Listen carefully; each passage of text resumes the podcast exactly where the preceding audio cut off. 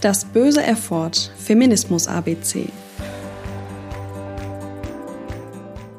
Empowerment heißt auf Deutsch Selbstbefähigung, Ermächtigung.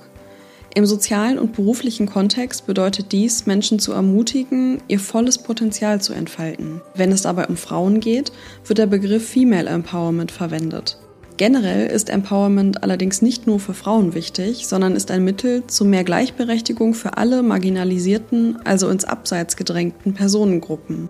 Dies können beispielsweise transsexuelle, homosexuelle Menschen oder Personen mit körperlichen Beeinträchtigungen sein.